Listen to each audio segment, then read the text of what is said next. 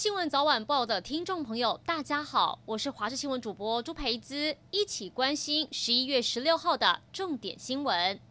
香港油麻地一处旧公寓在昨天晚间八点多传出火警。根据香港有线新闻报道，目前已经知道有十一个人受伤，七个人不幸死亡，而死者当中还有九岁孩童。根据了解，起火当时公寓内的尼泊尔餐厅正在举行儿童生日。派对，因为公寓只有一个出入口，逃生不易，还有民众从窗户跳下来逃生。区域全面经济伙伴关系协定，又称 RCEP，终于在昨天的东协高峰会正式签署。这个协定成员国包含中国、日本、新加坡以及南韩等十五个国家。但由于主导国是中国，台湾遭到刻意边缘化的情势很明显。经济部长王美花今天表示，仔细审视 RCEP 细项之后，认为对台湾短期影响不大。但对于未来会不会继续争取加入 RCEP，王美花反问：如果要接受九二共识才有可能加入，那国人能接受吗？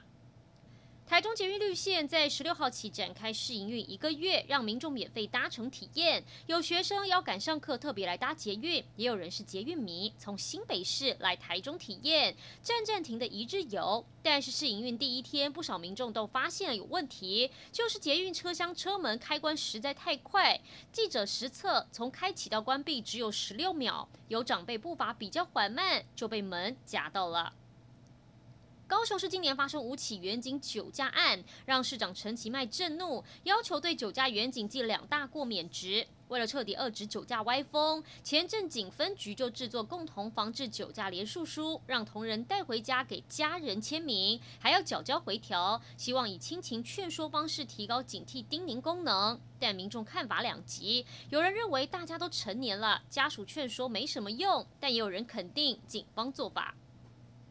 美国总统川普在过去几天迟迟不肯承认败选，终于在十五号就在 Twitter 上发文承认民主党的拜登胜选。但他强调，拜登之所以能胜选，是因为这场选举被操纵，操纵选举的还有那些假新闻、默不作声的媒体。而川普的死忠支持者也在美国时间周六走上首都华盛顿街头。原本还算和平的游行，在入夜之后整个失去控制，川普支持者跟反对者爆发冲突，至少三个人受伤。二十人被逮捕。